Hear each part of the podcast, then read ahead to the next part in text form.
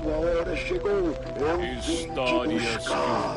Eu sou capeta, sou demônio, sou de hoje. É o fim da vida. 31 dias de horror com JP Martins. Histórias clichês estão em todo canto, acontecem a todo momento e não tem nada que a gente possa fazer contra isso. No tempo que você leva para dizer a frase Ah, eu odeio os clichês de Hollywood, essa indústria não é mais original desde, sei lá, O Poderoso Chefão, foram lançados quatro filmes de máfia e um deles também é de super-herói. E tá tudo bem, eu acho. Sem clichês, a vida é chata e não tem parâmetro de comparação para quando as histórias realmente originais, que nunca são realmente originais, aparecem. Mas a existência dos clichês também dá espaço à existência dos clichês bem feitos, que pelo menos para mim sempre tem um gostinho melhor.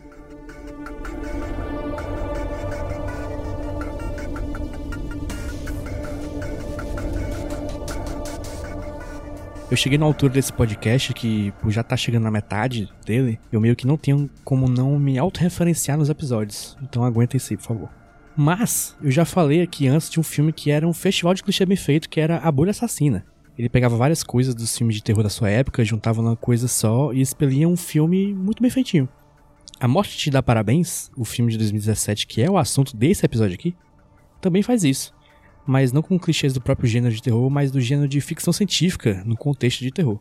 E na verdade eu não sei nem se loop temporal, que é o do que se trata esse filme, é exatamente um clichê de ficção científica, porque o, o seu maior expoente é o Feitiço do Tempo, não é um sci-fi.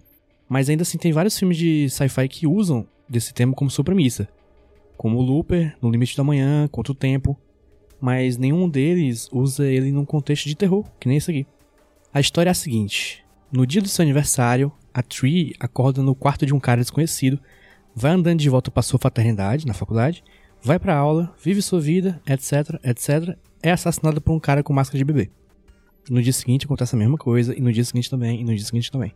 Ela tenta investigar o que tá acontecendo e ela falha várias vezes. E todo dia termina com ela morrendo. E ao longo do filme, enquanto a Tree, que é uma babaquinha, vai descobrindo mais sobre o mistério do que tá acontecendo, ela aprende coisas sobre a vida. E a gente aprende mais sobre ela e a gente aprende também a gostar dela. Porque é óbvio que ela não ia ser tão babaquinha até o fim do filme.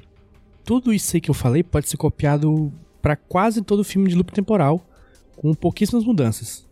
Às vezes os personagens têm objetivos diferentes e jeitos diferentes de tentar escapar do loop, mas a história básica geralmente é essa. Isso é ruim pra Morte te dar parabéns? De jeito nenhum. Apesar do teor violento de um filme de terror, é, é bem divertido ver a Tree entendendo mais sobre seus arredores e conhecendo melhor a si mesma e as pessoas que estão ao seu lado. Ela é uma personagem que, apesar de começar detestável, ela rapidinho mostra que na verdade é muito carismática e é, eu acho que é uma das protagonistas de filmes de terror mais divertidas que eu vi nos últimos tempos. Também ajuda que o filme não se leva muito a sério, tendo umas cenas bem engraçadas no meio disso tudo, que alivia a tensão, né? E dá mais personalidade mesmo ao filme. Mesmo que os motivos do loop acontecer nunca sejam explicados, porque eu acho que eles guardaram a explicação pro segundo filme, que eu ainda não vi, a história é bem feitinha e o mistério, que é aquele clichê de sempre, é, deixa instigado e tem os seus twists ali aqui para não deixar o ânimo morrer. A insistência da protagonista e a insistência do antagonista é no nível quase anime de porrada, que os caras não desistem e eu quero ver eles tentarem superar um ao outro. Clichê bem feitinho é gostoso demais. E eu tô com vontade de ver a continuação disso aqui depois que eu terminar esse projeto. Principalmente para ver esses personagens de novo. E tomara que eles dêem um jeito de colocar mais clichê ainda no meio, para fazer de uma maneira que eu veja assim e pense: nossa, que bem feitinho. Como podem ver, eu não sou muito exigente. Esse episódio aqui é dedicado ao meu amigo Roberto Rudinei, com quem eu faço o podcast Nicolas. Que ele fez aniversário ontem e eu errei o cálculo para dedicar o episódio do aniversário dele a ele. Lá, Rude. A morte tá te dando parabéns aqui. Valeu!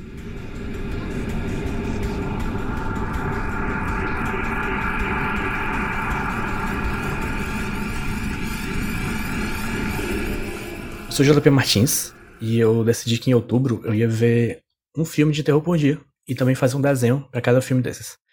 Daí o Iradex me chamou para fazer um podcast e eu meio que a contragosto vim.